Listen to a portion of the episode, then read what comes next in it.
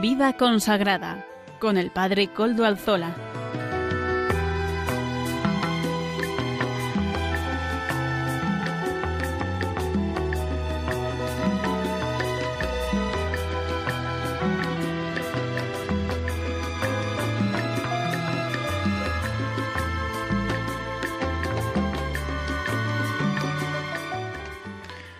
Buenas tardes, hermanos, amigos y oyentes. Hoy es jueves y son las cinco de la tarde, una hora menos en las Islas Canarias. Es por tanto la hora de vida consagrada en Radio María. Les saluda con sumo gusto Padre Coldo Alzola, Trinitario. Hoy emito de nuevo desde Algorta, Vizcaya, desde su parroquia del Santísimo Redentor. Digo su porque les hago partícipes de esta parroquia como ya es conocido para los oyentes del programa, nos encomendamos al inicio de este programa de vida consagrada al Beato Domingo Iturrate, nuestro patrono y protector. Saludo a quienes nos están ayudando en el control en Madrid. Juan Manuel, gracias a su servicio podemos emitir también hoy. Hoy que es día 16 de julio de 2020, festividad de Nuestra Señora del Carmen, Saludamos, por tanto, cordialmente a todos aquellos que celebran su fiesta en el día de hoy, todos los miembros de la familia carmelitana en sus múltiples ramas y en sus múltiples presencias.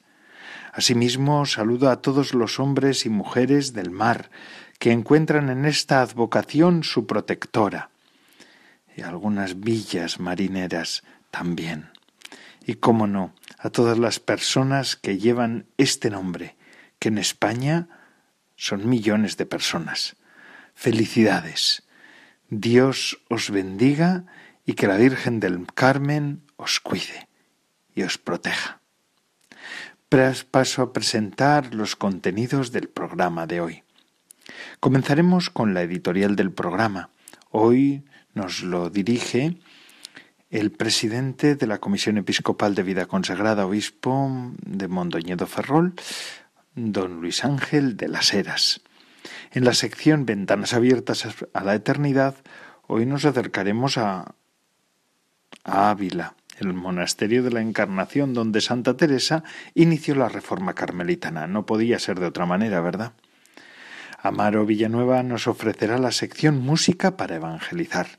Don Juan Jaramillo, párroco de Villasana de Mena, nos presentará sus gotas de espiritualidad seguirá hablándonos de este tiempo estival y su aprovechamiento para la vida espiritual. Finalmente, el padre David García García Rico nos ofrecerá el Evangelio del domingo. Ya saben, siempre nos pone en conexión con la liturgia del domingo que llega, que ya está llegando. Y ustedes saben que se pueden poner en contacto con nuestro programa por medio del correo electrónico del mismo.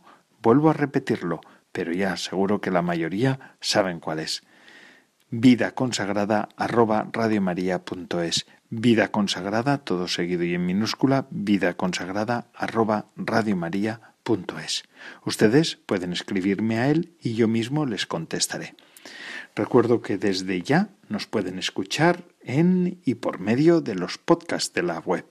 Ya no suben el nuestro, no lo olviden, así que pueden escuchar este programa a otras horas. Lo pueden bajar, lo pueden escuchar donde lo deseen. Y sin más dilación, vamos a dar paso a nuestro obispo, a el presidente de la Comisión Episcopal de Vida Consagrada y obispo de Mondoñedo Ferrol, don Luis Ángel de las Heras. Adelante, don Luis Ángel. Queridos amigos y amigas oyentes, feliz fiesta del Carmen. Son hoy muchos los motivos de acción de gracias y felicitación. Comienzo felicitando, por supuesto, a quienes lleváis el nombre de Carmen y honráis con él a la bienaventurada Virgen María del Monte Carmelo.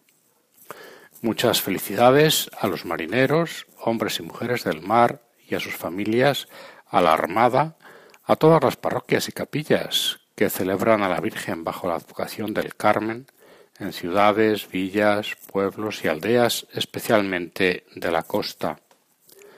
Desde luego, la más cordial y fraterna felicitación a las personas consagradas y laicas que han recibido el carisma carmelita en tan diversas y ricas formas.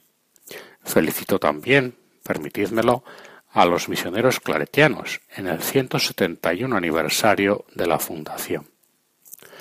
Nos congratulamos hoy todos unidos en Jesucristo, el Hijo de Dios, nacido de María Virgen, timonel de la bella y frágil barca de la humanidad, tal y como la hemos descubierto singularmente durante este tiempo de pandemia. Este año se conmemora el centenario del apostolado del mar en torno a la fiesta de la Virgen del Carmen, recordando que en 1920 se fundó el primer centro Estela Maris como respuesta pastoral a las necesidades de las gentes del mar en puertos extranjeros. Lo que se había venido realizando de muchas formas anteriormente tomó cuerpo de compromiso en la Iglesia, llegando a servir a las gentes del mar durante cien años y con presencia hoy en día en más de 300 puertos de 56 países. La Virgen del Carmen nos invita a mirarnos en los ojos de las personas que han recibido el carisma carmelita para vivir en obsequio de Jesucristo, sirviéndole fielmente con corazón puro y buena conciencia. Es el ideal carmelitano recogido en su regla nos cuestiona y nos mueve para superar las comodidades y los egoísmos personales, para dejar todo lo que nos impide poner el corazón en Dios y en los hermanos. En este día, la Virgen del Carmen nos invita también a mirarnos en los ojos, como no, de los hombres y mujeres del mar. Y con estas dos miradas nos descubrimos gentes del Carmen y del mar. María es estrella que guía y protege en cualquier circunstancia, tanto en puerto seguro como en la incierta singladura de la vida. Allá donde nos encontremos, invocaremos confiados a Nuestra Señora del Carmen para buscar su protección, lo mismo en aguas tranquilas que en medio de la tempestad. Tal y como nos hallemos, pediremos consuelo y acierto para surcar los mares y llegar a buen puerto. Con este mismo espíritu podemos hacer nuestras las preocupaciones de tantas personas que trabajan directa e indirectamente en las faenas del mar. Oramos por ellas, en la Armada, en la Marina, en la pesca. En medio de la emergencia sanitaria y de dificultades inimaginables, han contribuido a sostener la economía y el abastecimiento de primera necesidad por medio del transporte de productos básicos son igual que tantos claros destinatarios de nuestros aplausos. Aún más, si cabe, cuando a las dificultades que ya arrastraban se suman ahora las que el coronavirus les ha traído, tales como un tiempo más prolongado, sin reunirse con sus familias, restricciones para desembarcar o el aumento de la incertidumbre económica. De un modo diferente, este 16 de julio de 2020 privados de las tradicionales procesiones, pero con fe profunda de peregrinos esperanzados, como gentes del Carmen y del mar, honramos a quienes han perdido la vida en el mar y elevamos una sentida oración por ellos. En este día de acción de gracias y de petición, renovemos la confianza en Nuestra Señora del Carmen. Con ella respiramos la reconfortante brisa marina de consuelo y esperanza que viene de Dios para compartirla con tantos hermanos nuestros necesitados, hijos de un mismo Padre y de una misma Madre. La Virgen del Carmen es la estrella inigualable en la difícil travesía universal de la pandemia del coronavirus y de cualquier mar encrespado. Mirando a la estrella, invocando a María, confiamos el timón de esta bella y frágil barca de la humanidad a su Hijo Jesús, Cristo vivo, y continuamos bregando mar adentro con la prudencia y respeto que requiere cualquier tempestad, pero sobre todo con la confianza y seguridad que Dios nos otorga generosamente siempre.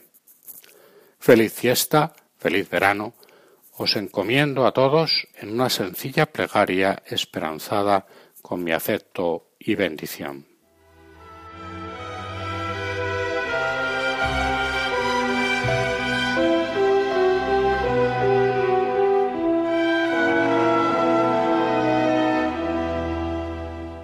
Gracias, don Luis Ángel de las Heras, obispo de Mondoñedo Ferrol y miembro de la comisión, presidente en este caso, de la Comisión Episcopal de Vida Consagrada.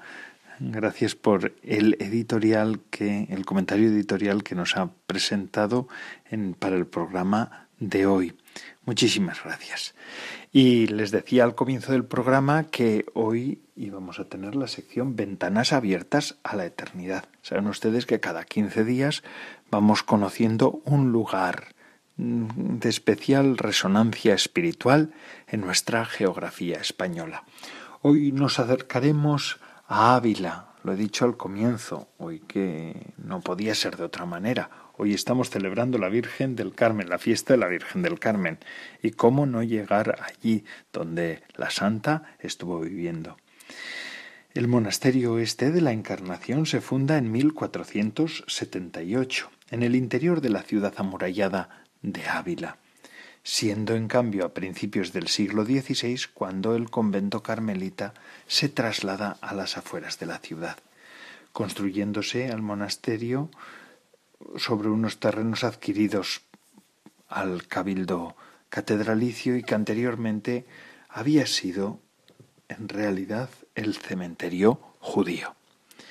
El 4 de abril de 1515, día en el que la santa, Santa Teresa de Jesús, fue bautizada, se inaugura, aún sin concluir, fíjense qué, qué curiosidades y qué coincidencias. Diosidencias, dicen en Sudamérica, y yo lo digo también. El monasterio, configurado con cuatro naves, se cierra un que cierran un patio central con claustro de dos plantas. A finales del siglo XVI, la celda que ocupó Santa Teresa de Jesús se destina a oratorio, ideándose construir una capilla, la cual no quedará inaugurada hasta 1717, que es el actual monasterio. La configuración actual de la capilla de la transverberación es a base de cuatro arcos torales y la cúpula de media naranja. En el siglo XVIII se transformó el interior de la primitiva iglesia dentro de una estética barroca. La planta es de cruz latina, con una sola nave cubierta con bóveda de cañón y cúpula de y con pechinas y linterna. Los altares y los retablos pertenecen también al gusto barroco. En la fachada meridional eh, del monasterio destaca la gran espadaña, obra de 1715. Por tanto, se dan cuenta que la actual imagen del monasterio de la Encarnación no fue la que conoció Santa Teresa. Cosas de la vida. Este monasterio es uno de los lugares esenciales de la vida de Santa Teresa de Jesús o Teresa de Ávila, donde permaneció casi ininterrumpidamente desde 1535 hasta 1574. Cuando Teresa de Cepeda, que después será Santa Teresa de Jesús, sin permiso paterno ingresa en la Orden del Carmen, el monasterio era uno de los más poblados de la ciudad Contaba con un número muy elevado de bienes y al igual que en otros muchos, la vida del convento no era muy rigurosa, existiendo diferencias sociales muy acusadas entre las monjas que conformaban la comunidad. En la Encarnación reciben los consejos, recibe Santa Teresa los consejos de San Francisco de Borja, de San Juan de la Cruz, de San Pedro de Alcántara, y desde aquí se preparará la reforma del Carmelo. ¿Y cómo y por qué la santa abulense Teresa de Jesús inicia la reforma del Carmelo? Y precisamente en este lugar. Mm, para eso tendríamos que remontarnos mucho antes de la vida de Santa Teresa de Jesús, al inicio de la orden carmelitana. Para eso tenemos que llegar al siglo XIII cuando en 1209 San Alberto de Jerusalén dicta la primitiva regla de la comunidad que sintetiza el ideal del Carmelo, vida contemplativa, meditación de la Sagrada Escritura y trabajo manual. Pero tras el fracaso de las cruzadas, los carmelitas deben emigrar a Europa. Los, porque no son las, sino solamente, primero fueron solamente varones. Estos frailes, monjes nuevos que venían de Jerusalén no son muy bien recibidos. Y es entonces cuando, según la tradición, María se aparece con el escapulario a San Simón Stock para apoyar a la orden y su, y su presencia en Europa. La regla tiene un carisma austero y eremítico, pero en 1432 el Papa Eugenio IV otorga bula de mitigación de la regla carmelitana, dificultando el recogimiento y la vida interior. Ciertamente el Papa tiene que responder, el Papa Eugenio IV tiene que responder a peticiones que se le hacían desde la misma orden. No era posible ya llevar la vida, o era cada vez más difícil llevar la vida austera. Pero la santa lo que buscaba era recogimiento y vida interior. Vamos a ver qué es lo que le pasó a Santa Teresa en ligeras pinceladas. Al nacer Teresa de Jesús, la regla estaba mitigada y muy relajada con respecto a la primitiva de San Alberto de Jerusalén. La reforma que ella acomete es en realidad una vuelta a su rigor primitivo, adaptando lógicamente las realidades a los nuevos tiempos. Fíjense cómo lo explica ella misma. Voy a citar palabras de la misma santa. Venida a saber los daños de Francia de estos luteranos, fatígueme mucho. Lloraba con el Señor y le suplicaba remediase tanto mal. Y como me vi mujer ruin e imposibilitada de aprovechar en nada en el servicio del Señor, así determiné a hacer eso poquito que yo puedo, y es en mí que es seguir los consejos evangélicos con toda la perfección que yo pudiese y procurar que estas poquitas que están aquí hiciesen lo mismo. Fíjense ustedes lo que provoca en Teresa de Jesús la llamada a cambiar de vida. El escuchar que en Francia y en otros países de Europa la reforma protestante está haciendo mucho estrago entre los fieles católicos. Ella lo achaca a que ellos veían la iglesia bastante disoluta, digamos así, bastante poco ejemplar. Y entonces ella busca esa ejemplaridad en su vida porque dice, ¿qué es lo que yo puedo ofrecer? Ella sabe que no puede ir a enseñar teología a las universidades más prestigiosas de Europa, o no puede ir a predicar por toda Europa la palabra de Dios y la sana doctrina y la recta, eh, el, el recto espíritu católico. No lo puede hacer. O no puede dedicarse al pastoreo de las almas, digamos así, como pastor, como obispo, porque ella no tiene esa vocación, Dios no la llama a eso, sino que ella tiene que ejercer lo que ella puede, desde su situación. Y entonces ella dice, ¿cómo puedo cambiar yo mi vida para poder ayudar a la Iglesia en esta situación? Y por eso empieza la reforma. Fíjense, así determiné a hacer eso poquito que yo puedo, y es en mí que es seguir los consejos evangélicos con toda la perfección que yo pudiere, pudiese, y procurar que estas poquitas que están aquí hiciesen lo mismo. Es decir, ella entiende que ella y las que con ella están han de vivir los consejos evangélicos con el máximo esplendor, diría yo, con el máximo rigor, pero no por rigor. Teresa de Jesús no busca el rigor por el rigor, sino lo que busca con el rigor es la autenticidad, como hoy en día pasa también. La autenticidad pasa también por una vida más austera, más rigurosa, más verdadera. Todo este proceso de conversión y camino espiritual, la santa lo hizo en este monasterio de la Encarnación. Y aún hoy el lugar está impregnado de la presencia de la santa y de su espíritu. Recuerdo que hace un año, más o menos, un poco más de un año, estuve yo con fieles de la parroquia del Santísimo Redentor y de la Santísima Trinidad de aquí de Algorta, en Guecho, en la diócesis de Bilbao. Estuve yo por, por Ávila, bueno, estuvimos por Madrid en concreto, también porque era el año del Sagrado Corazón y estuvimos en el Cerro de los Ángeles. Pero entre otros lugares visitamos Ávila y el Monasterio de la Encarnación.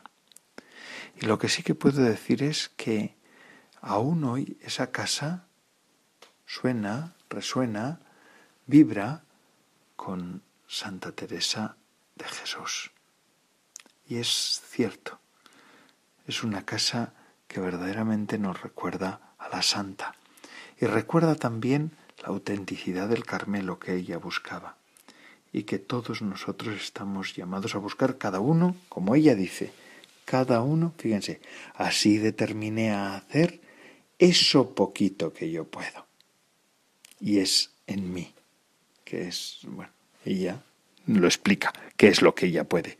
Pero cada uno de nosotros tenemos que pensar en esto, eso poquito que yo puedo.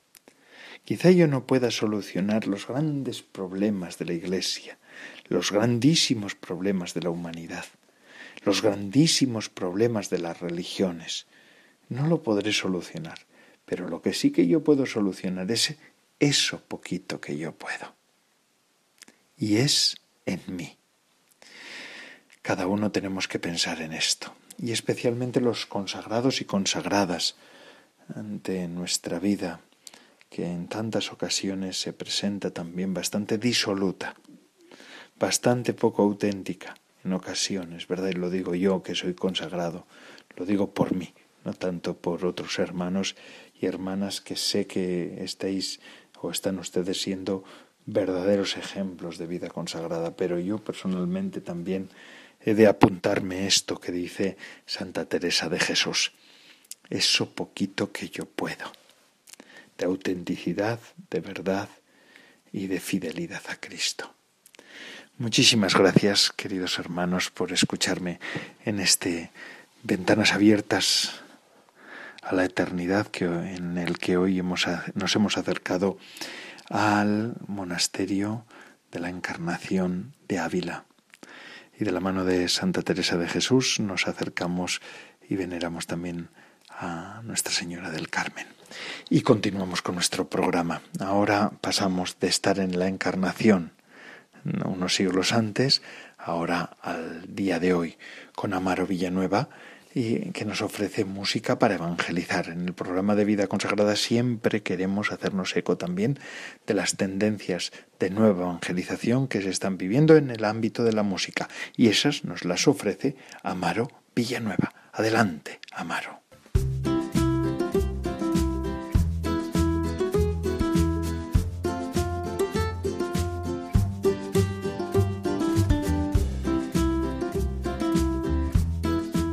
Buenas tardes, Padre Coldo, y buenas tardes a todos los oyentes de Radio María. Hoy, en el programa de Vida Consagrada que se emite todos los jueves de 5 a 6 de la tarde, escucharemos la canción Escúchame, del grupo Coros de Amor. Adelante.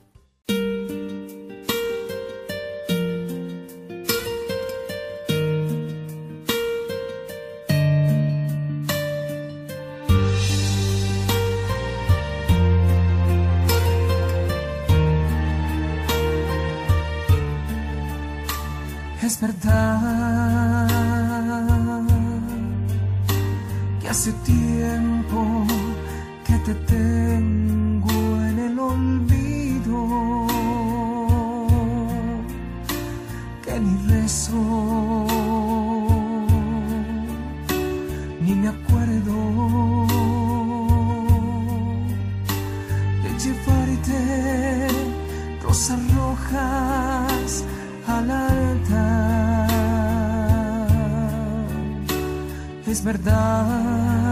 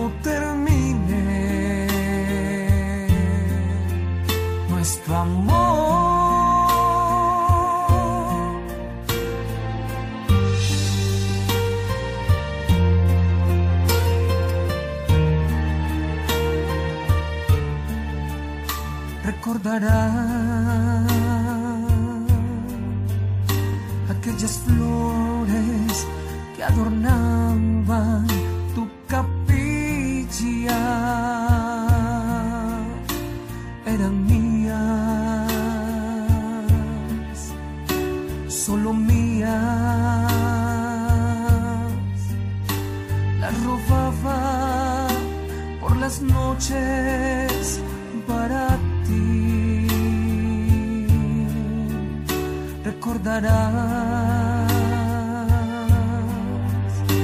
cuántas veces he rezado de rodillas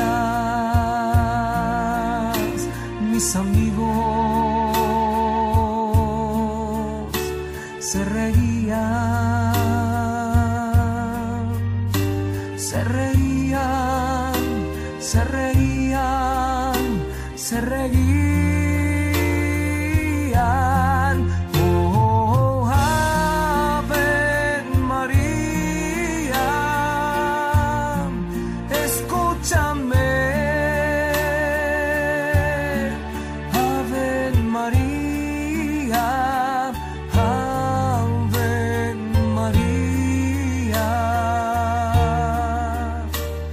sabes que yo la quiero.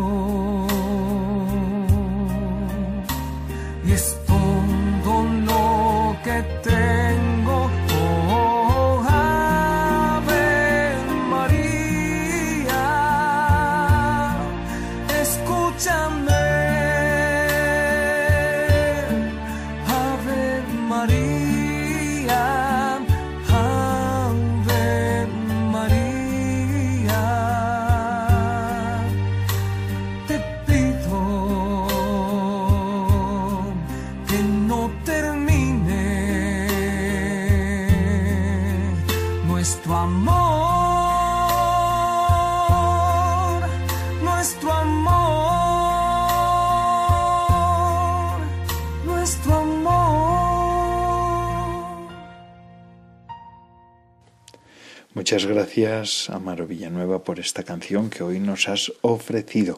Una semana más siempre nos ofrece alguna cosa nueva que va descubriendo por ahí y por acá.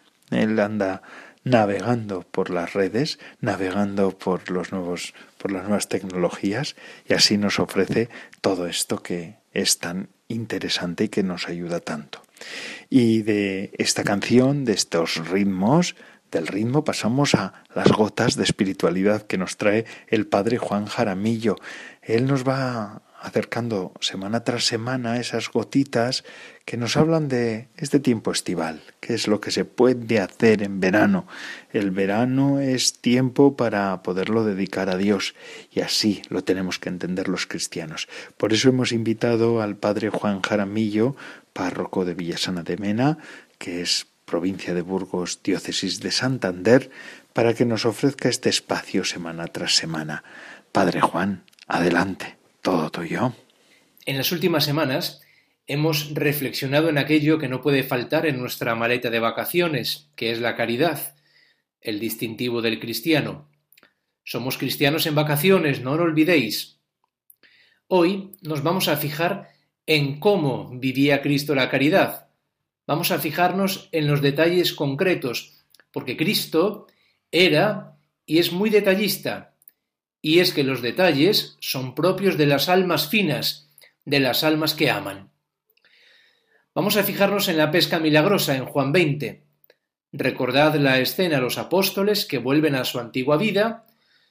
Voy a pescar, les dijo Pedro, y se fueron todos con él. Y ahí va Cristo a buscarles. Cristo nos busca ahí donde estamos y cómo estamos.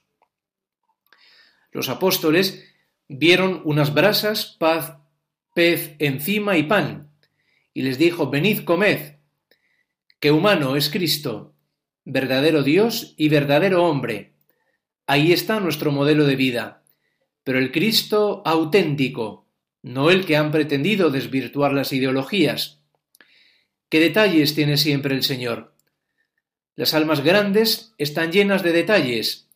Las almas que aman son detallistas, magnánimas, que es un fruto de la vida según el Espíritu. Están atentas, nada les parece exagerado. A Judas, por el contrario, todo le parecía exagerado. A veces tenemos que reconocer que somos burdos, toscos, calculadores, tanto en el amor a Dios como en el amor al prójimo. Todo nos parece exagerado. Pero es que el amor a Dios se mide por el amor al prójimo son como dos caras de la misma moneda, Dios prójimo. Cristo siempre se mostró disponible, siempre dispuesto a ayudar. Miremoslo en el Evangelio. El criado del centurión romano, el Señor le dice, vamos, a la hija de Jairo, la hemorroísa, Mateo, Lázaro, Zaqueo, les busca a todos, les hace favores, les trata con cariño, con bondad. Por no hablar de la multiplicación de los panes o cuando se lleva a los apóstoles a descansar. A veces nos cuesta en nuestra vida tener esos detalles de caridad para los demás porque según eso estamos tan ocupados. Sin embargo, son los detalles los que hacen la diferencia. Algunos ejemplos donde podemos ejercitarnos en la caridad. Empatía. Pongámonos en el lugar del otro y en sus circunstancias. Somos muy dados a juzgar al otro desde nuestra situación personal. ¿Con cuántos prejuicios vamos por la vida? Dios, sin embargo, no tiene ningún prejuicio sobre mí. Me ama como soy. Y es que Cristo sí que sabe de empatía. Viene a buscarnos, viene a la cuna de Belén, nosotros, qué fáciles somos en etiquetar. Sin embargo, Él se hace uno como nosotros. Él sabe escuchar, pensar que siempre hay una oportunidad para atender al otro. Y todo con alegría. Desterrar esas caras de caballo que eso es no creer en nada. El que cree tiene que ir con la sonrisa en la cara, sino en qué cree. Mas nosotros que creemos en la misericordia de Dios, en su perdón, en un Dios que está con nosotros todos los días hasta el final de los tiempos. Por tanto, nosotros cristianos tenemos que sonreír, no estamos solos. Mientras no seamos tan humanos como Cristo, no habremos comprendido el cristianismo. Nuestra predicación, si no está acompañada por estos detalles, Es más, si nuestra vida espiritual no está acompañada por esta base, fundamentada en el hombre perfecto que es Cristo, será siempre una vida espiritual mediocre y egocéntrica, siempre centrada en el yo, si estoy bien, si estoy cómodo, si los demás me atienden, si los demás me sirven, etc. Por último, os invito a rezar con frecuencia una oración que reza el Papa Francisco. Concédeme, Señor, una buena digestión y también algo que digerir. Concédeme la salud del cuerpo con el buen humor necesario para mantenerla. Dame, Señor, un alma santa que sepa aprovechar lo que es bueno y puro, para que no se asuste ante el pecado, sino que encuentre el modo de poner las cosas de nuevo en orden. Concédeme un alma que no conozca el aburrimiento, las murmuraciones, los suspiros y los lamentos, y no permitas que sufra excesivamente por ese ser tan dominante que se llama yo. Dame, Señor, el sentido del humor. Concédeme la gracia de comprender las bromas, para que conozcan la vida un poco de alegría y pueda comunicársela a los demás. Así sea. Autor Santo Tomás Moro. Y dice el Papa Francisco, el apóstol debe esforzarse por ser una persona educada, serena, entusiasta y alegre, que transmite alegría allá donde esté. Un corazón lleno de Dios es un corazón feliz que irradia y contagia la alegría a cuantos están a su alrededor. Se le nota a simple vista. No perdamos, pues, ese espíritu alegre, lleno de humor e incluso autoirónico, que nos hace personas afables, aun en situaciones difíciles. Cuanto bien hace una buena dosis de humorismo. Nos hará bien recitar a menudo la oración de Santo Tomás Moro. Yo la rezo todos los días y me va bien, nos dice el Papa Francisco. Pues bien, que nosotros seamos como Cristo y vivamos la caridad con esos detalles como Él la vivió.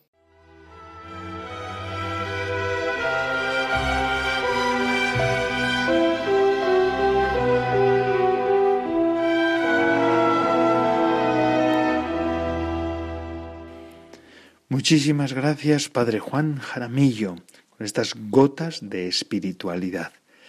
Y todo esto, el programa de vida consagrada en el que estamos, el Padre Juan Jaramillo que nos habla, el Amaro Villanueva que nos ofrece también música para evangelizar, todo, todo este evento evangelizador es gracias a la radio de la Virgen que se llama Radio María, en la cual todos estamos llamados a colaborar algunos como voluntarios de programación, otros en la difusión, otros utilizando cuestiones para mm, de trabajo burocrático, otros atendiendo el teléfono. Bueno, son miles los voluntarios y la gente que está ayudando a Radio María. Y cómo no, también todos ellos y muchos más con su aportación económica mensual, anual, por una, de una vez por todas. Hay muchas maneras de hacer la aportación económica. Si esto es posible, no es posible porque otros nos dan dinero por publicidad u otras realidades, sino que Radio María es posible porque hay muchas almas que están entregándose en la oración y también con su ayuda y sus aportaciones, hasta económicas. Vamos a escuchar qué nos dicen eh, ¿Qué aviso nos dan en esta ocasión desde Radio María?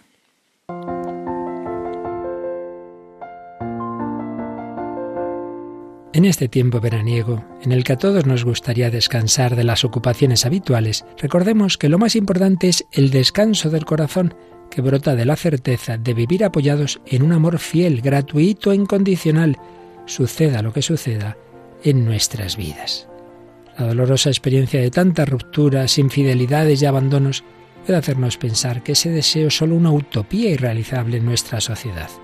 Sin embargo, nosotros sabemos que Dios es amor, que su palabra se ha hecho carne y que consiguientemente Dios nos ama con corazón humano. Sí, somos amados incondicionalmente y por encima de nuestros méritos por ese corazón que nunca dejará de latir por cada uno de nosotros, en verano o invierno, salud o enfermedad, días de bonanza o de tormenta.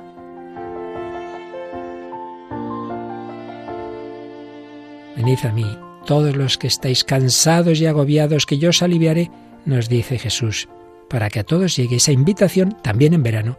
Radio María continúa emitiendo su programación habitual, para lo cual sigue necesitando de la oración y ayuda de todos. Tened en cuenta que en estos meses tenemos los mismos gastos que el resto del año, por lo que os pedimos que no olvidéis en vuestros donativos a la Radio de la Virgen. Podremos así seguir llevando a nuestros contemporáneos, como María en su visitación a Isabel, la buena noticia de la presencia entre nosotros de aquel que quiere ser nuestro descanso y paz en este mundo y en la vida eterna. Colabora con tu oración, voluntariado y donativos con la radio evangelizadora. Puedes informarte de cómo hacerlo llamando al 91 822 8010 o a través de nuestra página web radiomaria.es. Radio María, la fuerza de la esperanza. Padre David García Rico es el que nos llega ahora con su Evangelio del domingo. Ya saben, el domingo que llega. Padre David García, García Rico es biblista y nos ofrece semanalmente este espacio, que sé que tiene tanto, tanta aceptación.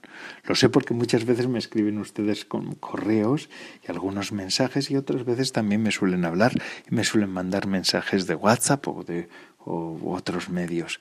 Así que vamos a escuchar ahora al Padre David García García Rico. Adelante, Padre David. Buenas tardes amigos de Radio María, ¿qué tal les encuentran? Este próximo domingo, día 19 de julio, en la iglesia celebramos el decimosexto domingo del tiempo ordinario. Vamos a escuchar el Evangelio de, de ese día, que está tomado de San Mateo, y dice así. En aquel tiempo Jesús propuso otra parábola a la gente, diciendo, el reino de los cielos se parece a un hombre que sembró buena semilla en su campo, pero mientras los hombres dormían, un enemigo fue y sembró cizaña en medio del trigo y se marchó. Cuando empezaba a verdear y se formaba la espiga, apareció también la cizaña. Entonces fueron los criados a decirle al amo, Señor, ¿no sembraste buena semilla en tu campo? ¿De dónde sale la cizaña?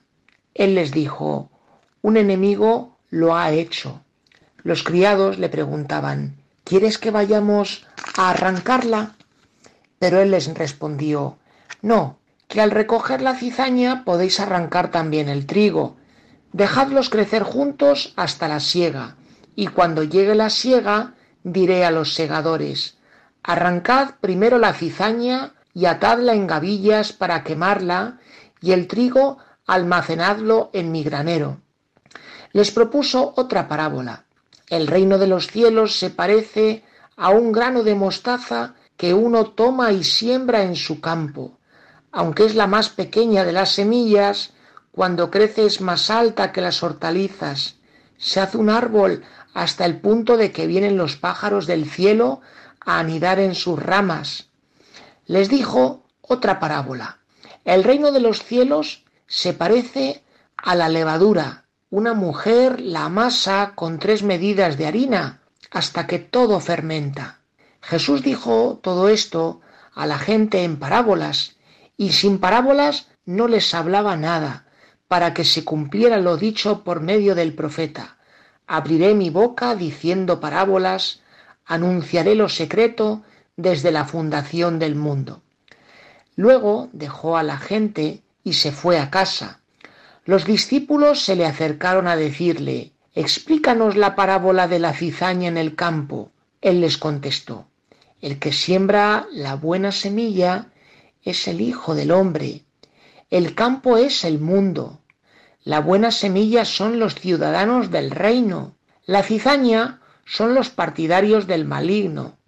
El enemigo que la siembra es el diablo.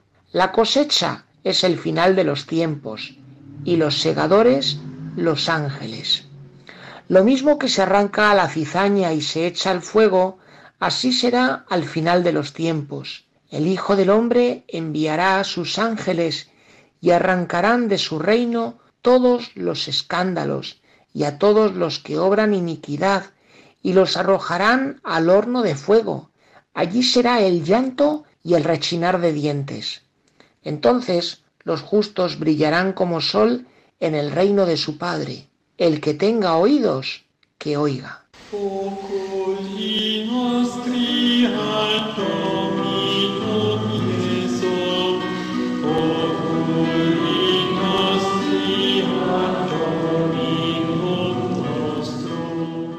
Amigos oyentes, el Evangelio que acabamos de escuchar se encuentra en el capítulo 13 de San Mateo y es la continuación del Evangelio que escuchamos el domingo pasado. ¿Recuerdan cuando estuvimos hablando de la parábola del sembrador, aquel que salió con el zurrón lleno de semillas y iba al campo con la intención de sembrar? Y en el campo pues sembró por todas partes, donde parece que estaba asegurado el éxito de que aquello iba a crecer, donde claramente estaba visto que no podía crecer mucho, pero aún así sembró. Sembró al borde del camino, sembró entre las zarzas, sembró donde están las piedras, en el pedregal, y también sembró en terreno, como quien dice, abonado. ¿Y todo esto para qué? Pues para hablarnos de cómo hace Dios las cosas, para hablarnos del reino de Dios. Esto del reino de Dios eh, es algo, una idea de la que Jesús nos habla muchísimas veces y es algo precioso. ¿En qué consiste esto del reino de Dios?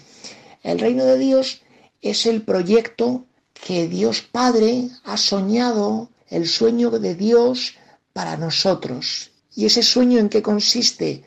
Pues en que le reconozcamos a Él como Padre, como Padre misericordioso, y que entre nosotros, entre las personas, entre las criaturas, pues vivamos como hijos suyos y como hermanos. Esto es algo verdaderamente precioso porque nos ayuda a la hora de relacionarnos con los otros, como dicen ahora mucho algunos filósofos o sociólogos, a establecer relaciones de horizontalidad, a no creernos nunca superiores a los otros, sino sentirnos hermanos caminando junto a los otros. Bueno, pues Jesús continúa hoy de nuevo hablando del reino de Dios y nos añade tres parábolas. Eh, tres parábolas que, como es de suponer, son ejemplos, son, es un estilo literario eh, que se utilizaba mucho en su época para ayudar a la gente a pensar, a que un mensaje religioso no se quedase en entrar por un oído y salir por el otro, sino en que lo que entraba por los oídos llegase al corazón. Para ello Jesús toca parábolas. Y a la hora de, tocar las parábolas, de utilizar las parábolas, pues Jesús utiliza ejemplos, imágenes de lo que era la vida de la gente que le rodeaba. Recordemos que la sociedad del siglo I en la que nuestro Jesús histórico vive y por la que se mueve, pues es una sociedad agraria, gente dedicada al campo y en algún caso también a la cría de animales. Bueno, pues vamos a ver cuáles son estas tres parábolas de las cuales eh, con las cuales Jesús nos habla del reino de Dios. La primera parábola es la parábola que tiene que ver con la respuesta a cómo es posible que si este proyecto de Dios es tan hermoso y es tan bonito para que las personas vivamos como hijos suyos y como hermanos, pues a veces parezca que se va al traste.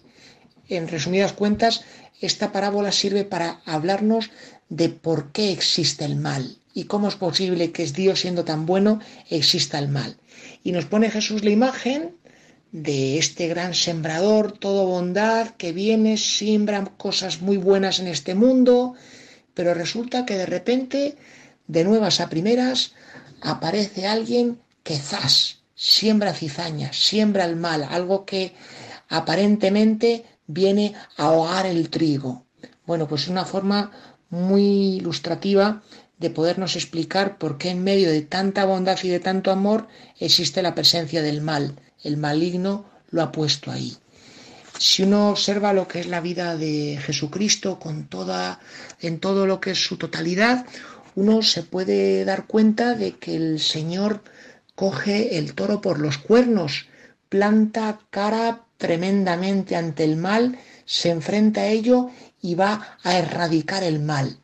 De ahí pues, se entiende que en el Evangelio tantas veces veamos a Jesús eh, denunciando estructuras injustas de poder y luego también enfrentándose directamente a Satanás. Los evangelios nos relatan un montón de ejemplos, de imágenes, de exorcismos.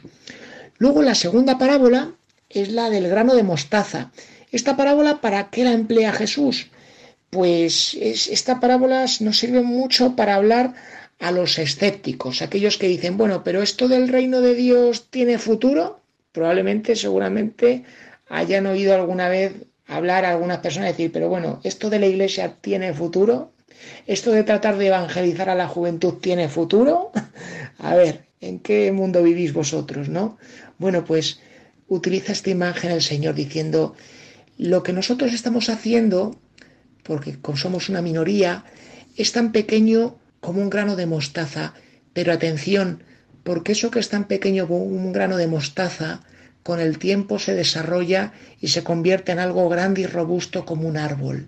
Luego, el construir la vida, el pasar por la vida amando, sintiendo a Dios como Padre de misericordia, relacionándonos con los otros con una convicción plena de que somos hermanos y tenemos que tratarnos con dignidad y con cercanía, eso es como el grano de mostaza, tiene futuro. Y luego viene la última de las parábolas, que es esa que a los panaderos les gusta mucho, es la parábola de la levadura en la masa. ¿Para qué emplea el Señor esta imagen? Pues es para decirnos que aunque seamos muy poquitos en medio de este mundo, los cristianos, nuestro paso por este mundo no pasa desapercibido, sino que es como un revulsivo, igual que le sucede a la levadura con la masa. La levadura es muy poquita, la harina es mucha, pero la levadura tiene un fuerte poder de transformación. Bueno amigos, menudas tres parábolas nos ha ofrecido hoy el Evangelio. Estarán de acuerdo conmigo que son una auténtica puesta a punto para nosotros que somos discípulos del Señor, para que no perdamos el entusiasmo, para que sigamos empeñándonos día a día en vivir el Evangelio, el encarnarlo en nuestra vida y en cumplir aquello que nos enseña María, el fiat, el hágase en mí según tu palabra. Señor, que tu palabra, tu semilla, entre en mí, entre en mi vida, como el grano que tú esparces por el mundo. Amigos oyentes, que tengan una feliz tarde y un feliz fin de semana. Agradecemos al padre David García García Rico su aportación semanal. Como ven, siempre nos remite al Evangelio, que es la fuente de vida y alimento espiritual fundamental para el cristiano. Me piden también, ya lo estoy haciendo durante varias semanas, que recuerde que el tiempo de verano es un tiempo para la espiritualidad. Nos lo ha recordado el padre Juan Jaramillo. No meramente para un tiempo, para un tiempo vacío y ocioso. Este año tan especial se pueden buscar diversas actividades en los grupos de las familias espirituales que todos tenemos. En la nuestra de la Trinitaria también tenemos alguna actividad. Y también las benedictinas de León, que también me lo han pedido, me lo siguen pidiendo, que me haga eco de lo que ellas ofrecen. Si desean más información, ustedes me pueden escribir al correo del programa vida consagrada, todo seguido y en minúscula, vida consagrada arroba radiomaria.es y yo les remitiré la información más detallada. Quiero también recordar antes de despedirme que Monseñor Jesús Fernández tomará posesión como obispo de la diócesis de Astorga. Radio María retransmitirá la Santa Misa que se celebrará el sábado 18 de julio a las 11 de la mañana en la Catedral de Santa María de Astorga. Esta diócesis que ha estado sin obispo con un administrador diocesano desde mayo de 2019. ¿Por qué? Porque así, sin, previo aviso, diríamos así, y sin que nadie lo esperara, el obispo se quedó sin obispo porque murió el obispo eh, el obispo titular de la diócesis de Astorga. Y ahora, a partir de este sábado, será Monseñor Jesús Fernández quien regirá la diócesis de Astorga. Vamos a pedir por él, vamos a pedir por todos los obispos de la, de la Iglesia y de España, pero vamos de un modo particular hoy, vamos a pedir por don Jesús Fernández, que, ya digo, inicia su andadura eh, como obispo de Astorga el 18 de julio. Hasta ahora, Monseñor Jesús Fernández estaba como auxiliar de la Archidiócesis de Santiago de Compostela. Y desde ya hace un tiempo, Hemos contado con la ayuda de Amaro Villanueva, ya lo decía siempre. Él hace la sección semanal de música para evangelizar y además de eso, a partir de ya hace varios meses, sube semanalmente el podcast del programa. Ya saben para qué sirven estos podcasts. Ustedes pueden escuchar desde la web de podcast de Radio María los programas emitidos. Recuperen aquellos programas que más les impactaron o aquellos que no pudieron escuchar más de 80 programas y 15.000 grabaciones. Y sin más, el programa de Radio María de Vida Consagrada ha concluido una semana más. Gracias a todos los que semana tras semana nos ofrecen su fidelidad y su compañía. Es una gozada contar con ustedes porque ustedes son la razón de ser de nuestro programa y la de todos los programas de la radio de la Virgen. Les dejo ahora con la hora feliz el espacio dedicado a los más pequeños de la casa. Y además esto no para, no se detiene. Amigos, estamos a todas las horas. Se despide de todos ustedes Padre Coldalzola Trinitario. Recen por mí. Yo lo hago por ustedes. Hasta la semana que viene, si Dios lo quiere. Vida consagrada con el Padre Coldo Alzola.